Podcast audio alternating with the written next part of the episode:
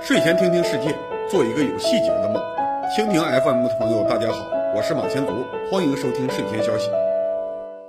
大家好，二零二零年九月八日星期二，欢迎收看第一百六十五期睡前消息，请静静介绍新闻。九月五日，凤凰网转载了一篇报道，介绍了在北京召开的珠峰工程年会。珠峰工程全名中国慢性乙型肝炎临床治愈工程，是由中国肝炎防治基金会发起的公益项目。在这次年会上，高志良教授做了中期汇报。截至今年七月，珠峰项目共批准三百一十二家医院，八千四百六十八名患者加入项目，四十八周的治愈率达到百分之三十三。八月三十日，欧洲肝脏研究协会召开线上会议，几家大型的制药公司公布了乙肝治疗的新成果。葛兰素史克、罗氏以及强生旗下的杨森都在开发新药，都说有办法实现乙肝的功能性治愈。我们的珠峰工程和西方医药公司的项目，哪一个更靠谱一些呢？目前看来各有各的优势，但是对中国来说都算好事儿。中国是乙肝大国，现在全世界大概有二点六亿人感染了乙肝病毒，中国有七千到九千万，占三分之一。远远超出中国人口占全世界人口的比例，我就是其中一个。一部分乙肝病毒感染者会发展成慢性乙肝病，全球乙肝病患者一共七千八百万，中国占了两千八百万，比例还要超过三分之一。现在国内百分之六十的肝硬化，百分之八十的肝癌是乙肝恶化的结果。慢性乙肝加重了全社会的医疗负担，降低了几千万人的生活质量，甚至影响了社会生产率。乙肝在中国不仅仅是个健康问题，而是已经是全社会的重大经济问题了。所以，乙肝治愈项目的名字是珠峰工程。从九十年代起，中国就在动员全社会防治乙肝。现在，珠峰工程能够实现三分之一的临床治愈，虽然还不是完全令人满意，但也是非常大的进步了。中国的防疫体系虽然有很多问题，但还是超出了世界平均水平的。为什么乙肝病毒感染者的数量会超过人口比例呢？这是一个特定历史阶段的问题。如果中国的公共健康体系发展更快或者更慢一点，都不会有这么多乙肝患者。但是现在回顾历史，我们只能说，在当时的认识水平下，做出了比较正确的选择。乙型肝炎是一种非常古老的疾病。二零一八年，德国学者在《自然》上发表研究成果，距今七千年的古人类牙齿样本中发现了乙肝病毒基因序列，要证明乙肝在文明社会初期就存在。但是农业社会的人均寿命很短，大多数人活不到乙肝病毒导致肝硬化的年龄，所以现代社会之前，全社会根本没有意识到乙肝是一种单独的病。直到一九四七年，英国学者才第一次在概念上对肝炎做了定性分类。通过消化道传播的是甲型，通过血液传播的是乙型，但仍然不清楚肝炎的本质。一九六三年，美国生物学家在澳大利亚土著人身上发现了乙肝表面抗原，带着种族歧视心态起名叫奥抗。一九七零年，伦敦学者用电子显微镜观察乙肝患者的血液，发现了乙肝病毒颗粒，终于给乙肝病毒定性了。二十世纪七十年代、八十年代，人类终于开始主动应对乙肝流行。但是很不巧，在人类认识到乙肝病毒之前，中国已经在低水平体系下建设了一个很庞大的公共卫生体系，给全国人民开始注射一些基本的疫苗，对付天花、结核病、白喉这些更可怕的瘟疫。当时的医疗器械非常稀缺，为了保证注射率，基层医院往往是把注射针做简单消毒以后重复使用，而消毒水平经常不足以消灭乙肝病毒，导致乙肝病毒大规模交叉感染。因为注射了天花和结核病这些疫苗，这一代中国人的平均寿命大大提高。可以活到乙肝病毒转换为肝癌的年龄，所以乙肝成为中国的严重问题。发达国家往往是完成工业化以后，依靠充足的医疗器械来注射疫苗。比如说，美国1954年就开始推广一次性注射器，就不会普遍感染。落后国家往往不普遍注射疫苗，也没有大规模交叉感染的机会。只有中国发展阶段不快不慢，制造了全世界规模最大的乙肝病毒大爆发。到了80年代后期，国内的基础卫生资源逐渐丰富起来，共用针头减少。本来乙肝扩散的势头会被遏制住了，但是新时代出现了大规模的有偿献血，制造了中国乙肝流行的第二个高峰期。八十年代流行单采血浆术，就是把人类血液抽出来以后，通过离心机提取血浆成分，其他部分重新输回人体，减少对人体的影响，大大提高了献血能力。很多落后地区的农村，甚至是地方政府都组织大规模的集体献血，当做脱贫致富的手段。当时的硬件条件差，很多农民的血被抽出来。放到同一套设备里面提取成分，再分别输回去，等于用工业化设备制造交叉感染，导致了乙肝大规模爆发，同时也导致中国很多村庄全村感染丙型肝炎和艾滋病。当时中国政府已经意识到，中国有上千万人因此携带了乙肝病毒，但是并没有乙肝病毒的母婴阻断技术。从1970年到1990年，中国新增了3.13亿人口，其中至少3千万新生儿是乙肝病毒感染者，占10%，延续了之前两个乙肝感染的高峰。一九九二年，中国开始规划全民的乙肝疫苗接种，但是当时的疫苗产量小、成本高，而且要自费，所以普及率不高。二零零二年以后，乙肝疫苗免费接种，新增人口的乙肝感染率已经下降到千分之三，下一代中国人应该不会有严重的乙肝问题了。但是我国现在还是有一亿乙肝感染者存量，而且大多数都是像我这样的壮年。为了保证劳动年龄人口不至于下降太快，中国也必须尽快解决乙肝病毒感染者的问题。那乙肝为什么会这么难治？乙肝难治是因为乙肝病毒很特殊，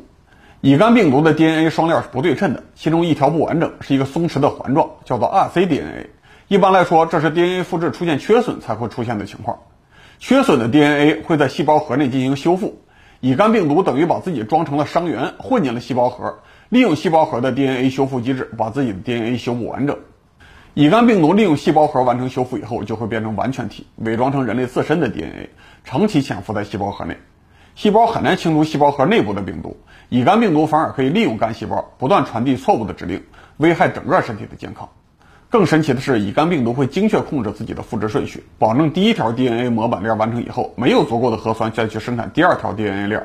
用完整的 DNA 复制出不完整的 DNA 链，保留了乙肝病毒的受伤特征，可以继续混进其他细胞核。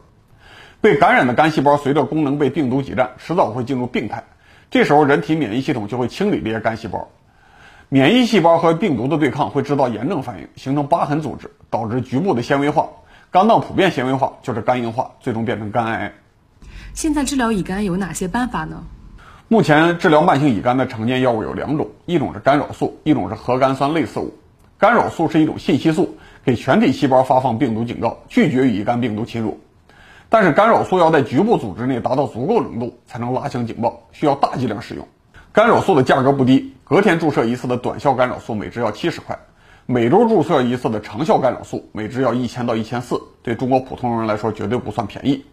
而且干扰素的不良反应情况和用药禁忌也多，孕妇、甲状腺出问题的人都不能用，局限性很大。核苷酸类似物的治疗原理是干扰乙肝病毒的复制过程，但是病毒的增殖速度很快，这些药物长时间使用以后，病毒容易发生 P 基因突变。改变和药物结合部分的结构，出现耐药性。这个时候只能趁着病毒基因库还没有大规模改变，进一步加大用药剂量，控制病毒规模，或者干脆换另一种药。大部分慢性乙肝患者不仅要担心吃一辈子药有多贵，更担心出现耐药性，导致能用的药越来越少。我们现在搞珠峰工程就是要解决这个问题。珠峰工程宣称能治愈三分之一的病人，是怎么做到的呢？珠峰工程的核心思路是利用干扰素加核苷酸类似物两种药物联合治疗。用长效干扰素激发全身的长期免疫，同时用核苷酸类似物阻断病毒复制。这样一来，在快速消灭绝大部分病毒以后，身体还能维持对病毒的警戒状态，让一部分患者实现功能性治愈，可以停药，只需要隔几个月复查一次就行。从目前网络病友讨论帖的反馈来看，珠峰工程的效果不错。除了用长效干扰素，珠峰工程还有一个更重要的内容，就是把临床专家的经验复制给普通医生。国内有几千万乙肝患者，大部分只能就近找医院治疗，用药效果很大程度上取决于医生的诊断。大部分医生都能开药诊断病情，但是用联合疗法来提高治愈率是个非常依赖于经验的工作，会冒一定风险，甚至有可能导致病情反而恶化。普通医生缺乏专门的培训，不愿意冒险治疗，导致很多本来有希望治愈的人得不到有效治疗。从这一点来说，珠峰工程的核心工作并不是医药方面的突破，而是针对中国的疫情现状，提高基层的医疗能力。用社会工程弥补过去的社会问题。当然，珠峰工程靠社会工程来解决问题还是有局限的。本来干扰素本身就有接近百分之十的临床治愈率，现在加上抗病毒口服药，才能有三分之一的临床治愈率。而且和单纯的干扰素治疗一样，珠峰工程的成本很高，限制也比较多。中国还是需要在技术方面寻求更多的突破。所以我们必须关注八月三十日的欧洲肝脏研究协会线上会议，葛兰素史克、罗氏、杨森。几大公司都在努力开发乙肝新药，企图攻击病毒的 mRNA。mRNA 是病毒从细胞核释放的功能性物质。2006年的诺贝尔医学奖就是诱发 mRNA 的降解过程，给细胞导入内源性编码区同源的双链 RNA mRNA 就会降解，无法继续翻译蛋白质。杨森的新药利用了双链 RNA 诱发的基因沉闷现象，刺激 mRNA 降解。格伦素史克和罗氏的新药是用人工手段合成一段和病毒 mRNA 互补的片段。利用碱基互补原则，让这个片段贴到病毒的 mRNA 上，导致 mRNA 无法继续工作。目前的临床试验中，这些 RNA 干扰新药都显著压制了病毒，把乙肝表面抗原水平下调了一到两个数量级。这种新药和过去的药物作用路径不同，完全可以联合使用，制造了很多全新的治疗方案。目前，珠峰工程已经在大规模使用西方医药公司的成果了。比如说，配合干扰素使用的核苷酸类似物是吉列德的韦瑞德。前几年，吉列德在韦瑞德基础上进一步开发了新药韦利德，号称人类有史以来最安全的乙肝药。这款新药2018年底已经在中国上市，让珠峰工程有了更多的用药选择。考虑到中国的医药工业还将长期落后于西方，珠峰工程可能要充分利用西方的先进技术，由国家出面集体谈判，拿一个比较合适的价格，尽快解决中国的乙肝历史遗留问题。接下来和大家分享一下近期的简讯。今年六月十九日，台湾国民党反动派的改革委员会明确宣布，九二共识是一个历史事实，不是两岸关系的指导性原则。六月二十日，国台办发言人朱凤莲说，体现一个中国原则的九二共识是两岸关系和平发展的政治基础，坚持九二共识，反对台独，是中国共产党和国民党互信与交往合作的共同政治基础。希望国民党明辨是非，坚持积极的大陆政策，珍惜和维护两党既有政治基础。九月六日，台湾国民党反动派又开会了，宣布“九二共识”是两岸求同存异的成功经验，坚决反对台湾独立，企图模糊化自己的立场。但是这次国民党反动派在另外两个方面继续试探大陆方面的底线。这次他们声称“九二共识”的基础是中华民国宪法，而且公开声称绝不接受一国两制。对于台湾国民党来说，最好的未来就是维持现状，而且大陆还要继续提供资源帮助他们当选。希望台湾国民党反动派早日灭亡，起码可以少浪费一点大陆人民的税收。去年十一月一日，第三十六期税前消息，我们分析了美国加州火灾问题，指出核心问题是富人有私人消防队不怕火，穷人住不起好地段，只能冒风险，所以加州解决不了森林散居人口，再加上自然条件不利，必然年年和山火做斗争。上周，加利福尼亚爆发了二十三起火灾，最大的一场火灾原因是家庭聚会的火种失控。今年刚刚过去四分之三，秋冬火灾季节还没有到，加州已经累计烧掉了八千五百平方公里森林，破了历史记录。到年底恐怕要达到历史记录的两倍。加州是美国 GDP 最高的州，去年超过了三万亿美元。如果继续放纵人祸蔓延，美国经济的恢复还要受到更多的阻碍。九月五日，《人民日报》引用半月谈的报道说，现在很多高校就业率造假，毕业生必须作假证明，承认自己已经就业才能拿毕业证。学校教他们造假。说如果上级调查，就说自己在做自媒体。对于这一事实，马前卒施工队表示深受打击，也提醒各位观众，自媒体并不好干，希望毕业生谨慎选择。杜工，我们的观众都很关注贵州地方债的问题。最近，贵州大方县暴露出了大规模挪用教师工资事件，公开扣下了四点八亿工资，挪用了三点四亿教育资金。杜工，你对这件事情怎么看？贵州县级的地方财政早就是拆东墙补西墙的状态了，出大漏洞很正常，所以这件事一点都不意外。我只想分析一下目前贵州基层财政危机的程度。贵州大方县的新闻出来的时候，我正好和一个在县里工作的朋友聊天，他听说贵州有一个县欠了教师工资好几亿，连医保卡的钱也欠，大吃一惊，说这里的领导胆子大，居然敢欠教师的工资，这维稳起来很难的。如果县里财政缺口不大，他认为应该尽量欠公务员的工资来解决问题，因为公务员对提升、对退休待遇有期待，欠薪两三个月也会乖乖上班。但是教师一般不追求行政级别的提升，还能够把自己的压力转嫁给家长。一旦欠薪，那就麻烦了。